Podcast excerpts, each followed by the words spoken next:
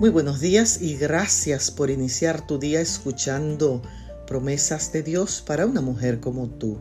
En la carta a los Efesios, el capítulo 6 y el verso 18 leemos, orando en todo tiempo.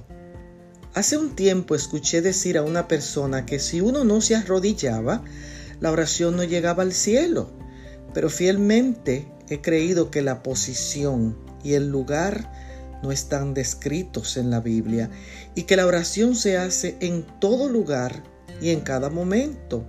La oración me conecta con Dios y me alivia de situaciones y circunstancias tristes que diariamente retan mi fe. Ese diálogo con el Padre nos beneficia espiritualmente y emocionalmente.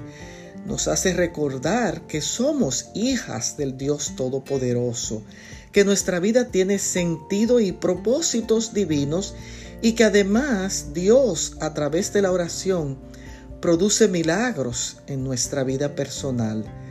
Hoy te animo a orar en todo tiempo. Bendiciones.